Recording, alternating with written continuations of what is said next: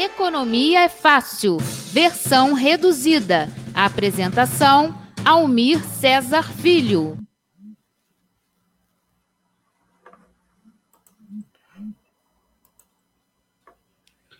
Muito bom dia, meu amigo Almir César Filho.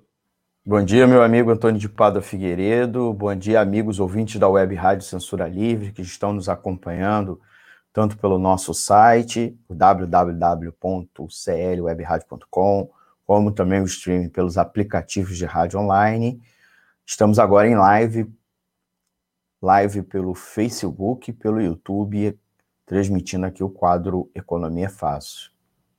Já, já não, já deem seu like, hein? Né? A gente tem que pedir, né, Antônio? Lembrar os ouvintes para dar o like, curtir, compartilhar e se inscrever nas nossas plataformas, nas redes sociais. Antônio. Vamos aqui ao destaque. Vamos aqui ao destaque do quadro de hoje. Bolsonaro gasta apenas 54,3% dos recursos previstos com pandemia. Por favor, Almir. É, Antônio, ontem na mídia, na mídia convencional, né, comandada pelas grandes corporações das comunicações, é, deram um certo destaque à notícia referente à divulgação. Vou botar aqui na tela, para quem estiver nos acompanhando na live, que foi a divulgação dos dados de gastos dos créditos extraordinários aprovados pelo chamado orçamento de guerra. Estou fazendo um aspas aqui com os dedos, tá? Que foi, foi um orçamento extraordinário que incluiu inclusive um que incluiu inclusive uma PEC para poder autorizar o, o, a União a gastar até acima do teto do gasto público, aquele uma PEC complementar né, que abriu uma brecha aquela PEC de 2016, que criou o, o teto do gasto público, e também gerou créditos extraordinários para que pudesse a União, em especial o Poder Executivo, né, combater, fazer frente à pandemia do coronavírus. E aí, o Instituto Fiscal Independente, que é um órgão consultivo do Senado Federal, divulgou os dados da execução desses gastos. E, de certa maneira, surpreendeu um pouco a imprensa, na qual o, os, o total de, do total do, de despesas autorizadas, que, que eram meio trilhão de reais, um pouco mais de meio trilhão de reais, era 509,9 bilhões, apenas 275,1 bilhões, quer dizer, um pouco mais da metade, algo em torno de 54,3%, foram efetivamente desembolsados. Tá? Então, o governo Bolsonaro desembolsou apenas a metade, gastou apenas a metade para fazer enfrentamento à pandemia. E os créditos extraordinários eram para tudo, para a saúde, para as despesas extras que apareceram na saúde, não previstas em razão da pandemia, tanto gastos da União quanto dos estados e municípios, então era para fazer uma transferência para os estados e municípios, como também fazer frente no, no terreno econômico, que parecia ser a única preocupação do governo Bolsonaro, porque ele negligenciou, disse que era responsabilidade dos estados, especialmente depois que veio aquela sentença do STF, do Supremo Tribunal Federal, na qual dava autonomia aos estados e municípios. Não que ele tirava Bolsonaro, tirava a União, tirava do governo federal capacidade de é, tomar iniciativas né, complementares ou mesmo suplementares. O que o STF disse é que o, o governo federal não poderia intervir no governos estaduais, nas ações dos governos estaduais e das prefeituras municipais governo disse: eu tenho que preservar empregos. E, pelo jeito, o dinheiro que foi dado ao governo para que ele pudesse fazer isso, ele pouco o fez, tá? E aí a gente, nós vamos um pouco por parte, né? Primeiramente, a gente tem que informar que esses dados não são, embora a divulgação tenha sido ontem, segunda-feira, dia 17 de agosto, hoje estamos transmitindo aqui no dia 18, é, mas os, as despesas é, levantadas pelo Instituto Fiscal Independente, é, foi, um, foi, feito um levantamento de, de despesas re, registradas até o dia 11, tá? Então, é, mas em menos de uma semana, muito pouca coisa deve ter mudado nos últimos dias, né? A maior parte dos, dos recursos, Antônio, é, destinou-se ao pagamento do auxílio emergencial de 600 reais, que curiosa, curiosamente o governo tomou para si, mas o governo desde o início foi contra. É, é preciso a gente lembrar, e a gente aqui no Economia Fácil, mais de uma vez, mencionou isso. Quando o governo, inclusive, encampou a proposta, ele, ele resolveu apresentar é, um valor de 200 reais, que lá no Congresso Nacional é, ele foi aumentado durante as votações para 600. E aí o governo encampa, né? Inclusive, a, aquela regra na qual as mães solteiras dobram o valor, né, passa para é, R$ 1.200, também foi uma decisão do Congresso Nacional. Beleza? Aí a gente vai ao montante disso, né? O pagamento do benefício é, emergencial, ele somou 167,66 é, bilhões, o que equivale a 65,9%, quer dizer, quase 66%, da verba de 254,24 bilhões, né? Nesta terça, nessa terça-feira, hoje, a Caixa Econômica Federal começa a pagar a quinta e última parcela para os beneficiários né, do Bolsa Família. Com um desembolso de 30,1 bilhões, a ajuda financeira para estados e municípios está em segundo lugar. Das quatro parcelas previstas para o auxílio, duas foram desembolsadas com a execução do programa em 50%. Então, tem esse elemento também para a gente mencionar aqui. Então, uma boa parte do recurso executado foi com auxílio emergencial, que representou um sexto, praticamente, a parcela para os estados, para ajudar os estados, especialmente na questão de, de saúde, também foi, é, já foi executado. Né? O montante equivale a um pouco mais da metade, 50,6% do orçamento aprovado de 46,78 bilhões. Quer dizer, as ações de saúde nem são uma parte considerável dentro desse orçamento é, total, né, do total de créditos extraordinários. Em quarto lugar está o benefício emergencial, que é o pago aos trabalhadores formais não confundir com o auxílio emergencial de 600 reais, né?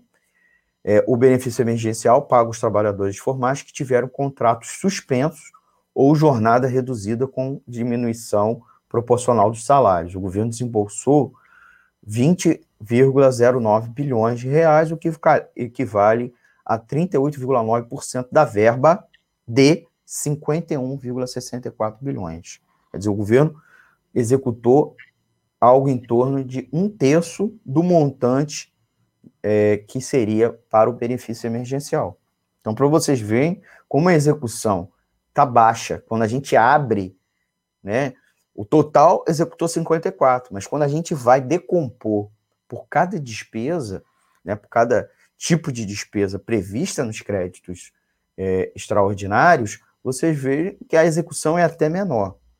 Em seguida, em quinto lugar, vem o aporte de 15,9 bilhões do Tesouro Nacional no, FG, no FGO, né, o Fundo Garantidor de Operações, que cobre eventuais calotes no Programa Nacional de Apoio às Micro e Pequenas Empresas, é, que é o PRONAMP, né, com execução de 100%. Quer dizer, o governo desti, é, destinou né, esse, esse recurso para os bancos, para os bancos poderem emprestar para as micro e pequenas empresas.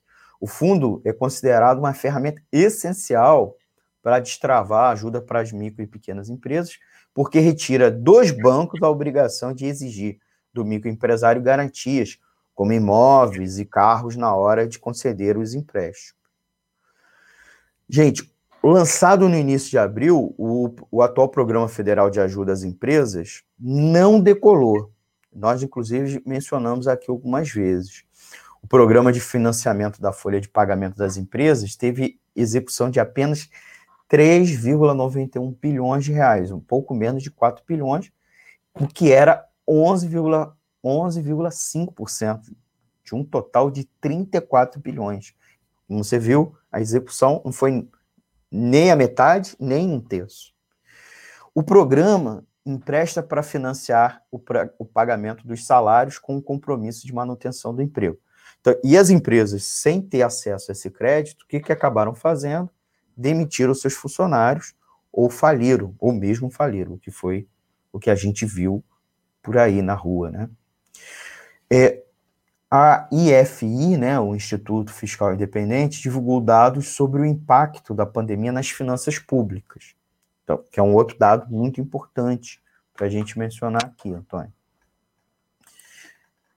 A gente tem um comentário, um comentário, mas depois a gente coloca aqui. da casa. É, o da casa. É, e... Pedir aí os nossos amigos ouvintes que a imagem estão tá ao vivo. Excelente, Almir. O Opa. áudio também excelente, parabéns. resolvemos aí alguns problemas técnicos aqui, na, aqui no nosso espaço. É, pedir para os ouvintes que estão ao vivo conosco dar aquele like, né, para fortalecer, tá? E também lembrar que eles podem acompanhar essa transmissão, né, lá no nosso site www.clwebradio.com ou nos ouvir nos aplicativos de rádio online.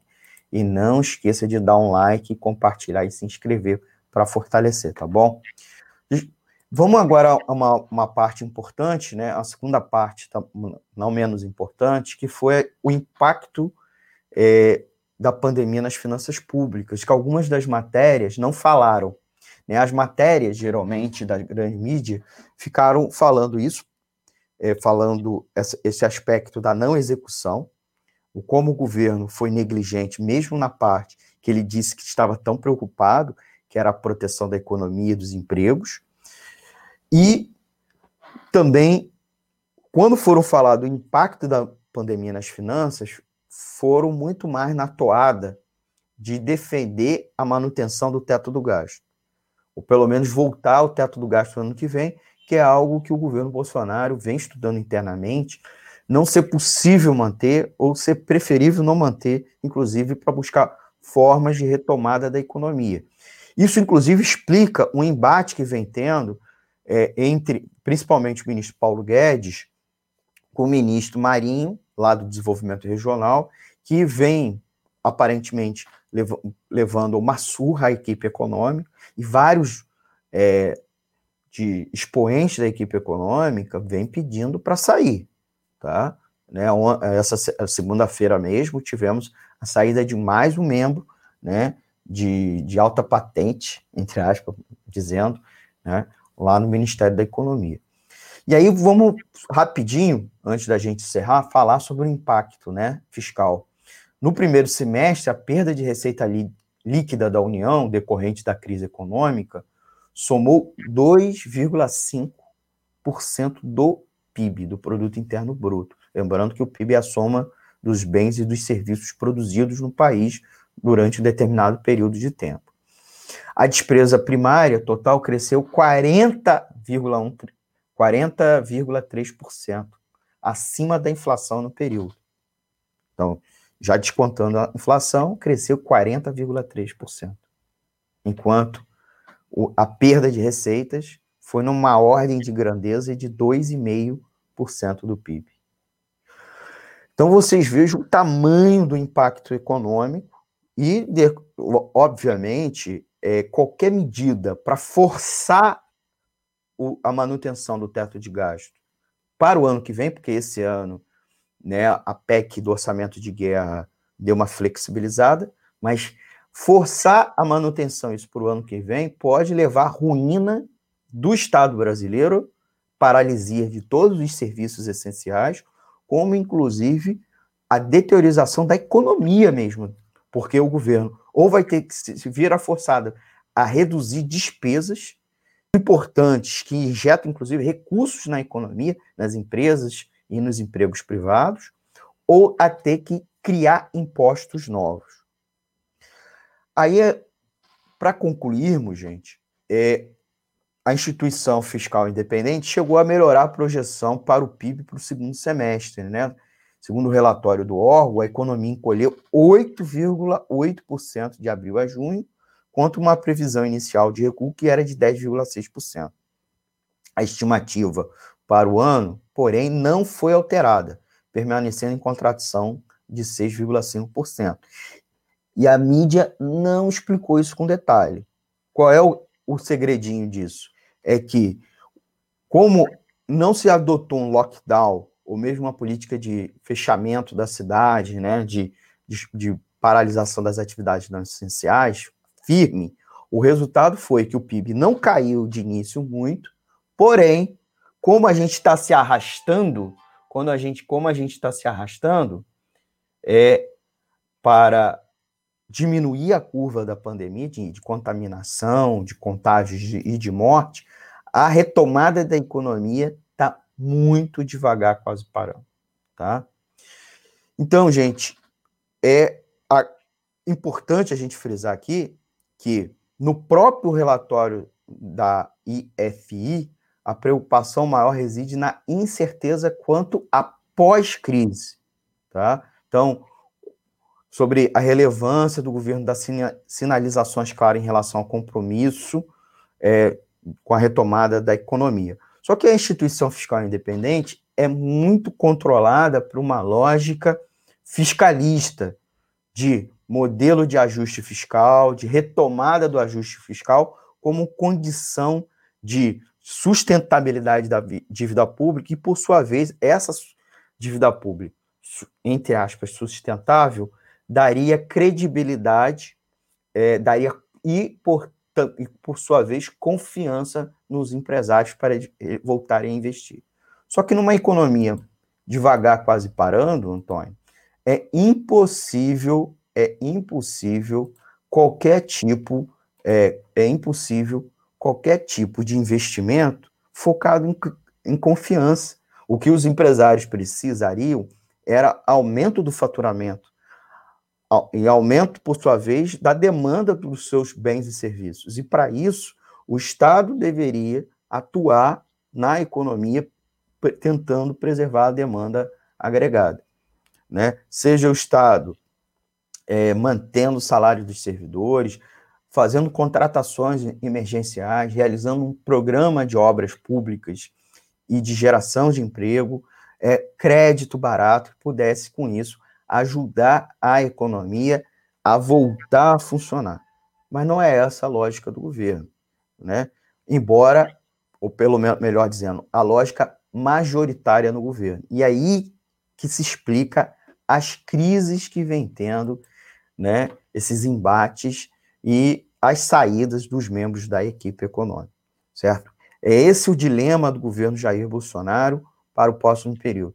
E nós, trabalhadores, temos que atuar justamente para acelerar, intensificar a crise lá dentro desse governo, para tirar a crise da nossa sociedade e empurrar para ele, para que ou ele mude a política econômica de fato, não uma política é trocar seis por meia dúzia, certo? Porque, de certa maneira, Paulo Marinho, o ministro do Desenvolvimento Regional, que está tendo até cotado para ser ministro do Desenvolvimento, é, sair do Ministério do Desenvolvimento Regional e virar ministro da Economia, é trocar seis por meia dúzia né? Talvez atender uma outra parcela dos patrões e não os interesses e os objetivos da classe trabalhadora.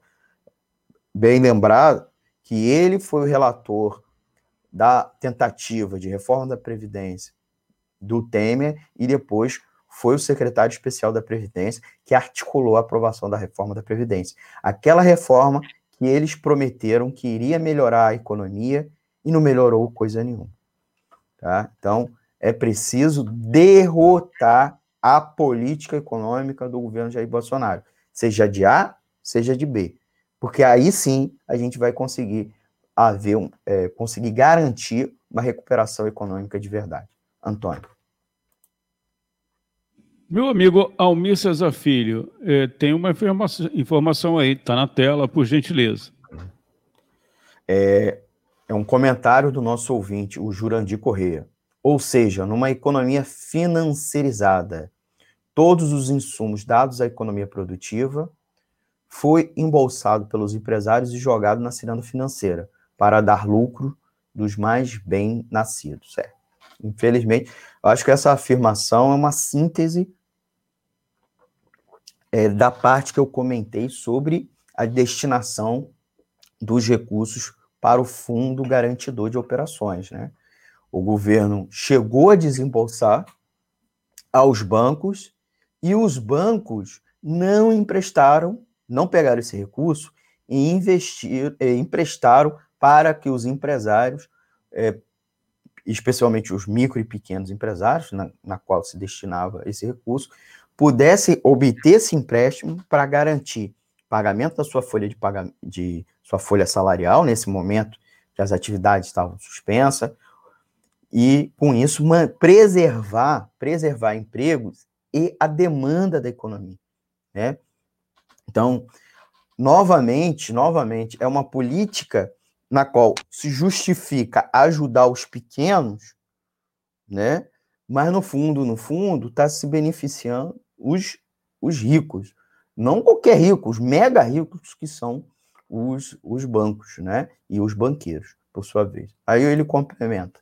Sim, deu-se privilégio aos empresários e assim e a classe trabalhadora, assim como a economia ficou a ver navios. Ah, e a classe trabalhadora, né? Deu-se privilégio aos empresários. Viu? E a classe trabalhadora, assim como a economia, ficou a ver navios. Exatamente. A classe trabalhadora, como a economia, quer dizer, a economia como um todo não, porque os empresários, as grandes empresas garantiram alguma forma de se manter durante a pandemia, estão vendo formas, conseguindo formas de se manter durante a pandemia, né? Então, os micro e pequenos empresários, que são responsáveis, inclusive, por oito a cada 10 empregos, eles não conseguiram de jeito nenhum, tá? Eles não conseguiram de jeito nenhum manter é, recursos para se manter, manter o seu negócio, manter seus funcionários, mostrando o quanto era equivocada a aposta do governo Jair Bolsonaro. Então, ele nos levou à condição de mais de 100 mil mortos, já estamos mais na casa de 110 mil mortos, por um lado, e por outro, um desemprego gigante que está chegando à casa dos 13%, certo? E não executa os recursos que foi dado a ele extraordinariamente para cuidar das duas questões. Tá? O que ele queria, na verdade, é fazer frente a governadores e prefeitos que eram possíveis opositores a eles, por um lado, e por outro, tentar tirar qualquer tipo de responsabilidade sobre a gestão dele à frente do governo federal pela, pelas consequências da pandemia, tá bom? E aí, por hoje eu encerro, tá, Antônio? Se a gente não tiver mais nenhum comentário, queria pedir para os nossos amigos ouvintes se inscreverem no canal da Web Rádio Censura Livre no YouTube para fortalecer o projeto da Web Rádio Censura Livre, clicar lá no sininho, tá bom? Então, se inscreva, certo? Não deixem, evidentemente, de mandar sua mensagem, seu comentário para o WhatsApp da emissora. Quem não quer deixar um comentário porque tem vergonha, é tímido ou tem algum problema no, no seu navegador, você pode mandar uma mensagem para o WhatsApp da emissora, texto, áudio, fazendo sugestões de pauta, comentários, etc. E convido vocês, é claro, para participar da campanha de, de financiamento coletivo, né, uma vaquinha virtual, lá na plataforma Apoia-se. Né? É, basta nos procurar lá, CL Web Rádio, tá bom, Antônio? Até a nossa próxima edição do Economia Fácil, versão reduzida, ou o programa Economia Fácil, quinta-feira, às 20 horas. Legal. É e informações aí, críticas, você fala sempre, né? Mas ao seu trabalho não, não tem críticas. Contribuições, né? Dúvidas, críticas e sugestões, pode mandar o WhatsApp Isso. ou mandar um e-mail para né, o nosso programa. O e-mail tem aí? Tem, tá aqui. Antes da gente encerrar, estar aqui na tela. É economiafácil.gmail.com Economia é fácil, tudo junto, sem acento, arroba gmail.com. Tá? Beleza, Antônio? Muito, muito Beleza, obrigado. amigos ouvintes. Até a nossa próxima edição. Tchau, tchau. O tempo já, já até acabou. Uma excelente semana aí para você. Para todos nós. Sigam ouvindo o programa do Antônio. Música, música muito boa e informação relevante para a classe trabalhadora. A live se encerra mas corre lá, corre lá para o site, né? Para você continuar acompanhando ou para o aplicativo de rádio online para continuar ouvindo o programa. Tchau, tchau, gente. Um abraço, Almir. Abraço.